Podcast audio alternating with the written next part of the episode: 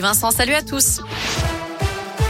À la une, neuvième jour de la guerre en Ukraine, le président Zelensky réclame plus de sanctions et appelle les Russes à descendre dans la rue. Alors que l'armée russe a réussi à pris le contrôle de la centrale de Zaporia, la plus grande centrale nucléaire d'Europe, après des bombardements cette nuit, ce qui a provoqué un incendie. De son côté, Vladimir Poutine vient d'annoncer qu'il voulait bien dialoguer avec l'Ukraine en vue de la paix, à une condition que toutes les exigences russes soient acceptées. Fin de citation. Par ailleurs, notez que la France annonce que les poids lourds qui transportent de l'aide humanitaire pour l'Ukraine vont être autorisés à circuler ce week-end et le week-end prochain.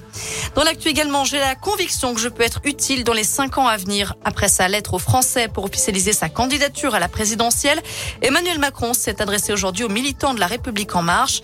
D'après plusieurs médias, le chef de l'État doit s'exprimer à nouveau ce soir avec un message sur les réseaux sociaux. Je vous rappelle que c'était le dernier jour aujourd'hui pour s'inscrire sur les listes électorales.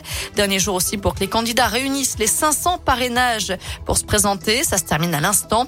Ils seront 12 sur la ligne de départ le 10 avril pour le premier tour puisque Philippe Poutou affirme avoir lui aussi réuni suffisamment de signatures. Chez nous, drôle de découverte des policiers clermontois lors d'un simple contrôle hier. En procédant à la palpation d'un individu, l'un des fonctionnaires a découvert qu'il cachait sur lui un serpent, un python précisément. L'individu n'a pas été verbalisé puisqu'il a pu justifier légalement de la détention de l'animal. On vous a mis les photos sur radescoop.com. Un mot de rugby, Morgan Parra a été élu joueur du mois de février. Le demi-mêlée de l'ASM est récompensé de ses deux très belles prestations du mois de février face à Perpignan et La Rochelle. En foot, 27e journée de Ligue 1. Lyon est à Lorient ce soir à 21h. Dimanche, saint recevra Metz à 13h et Clermont ira à Lille à 17h05.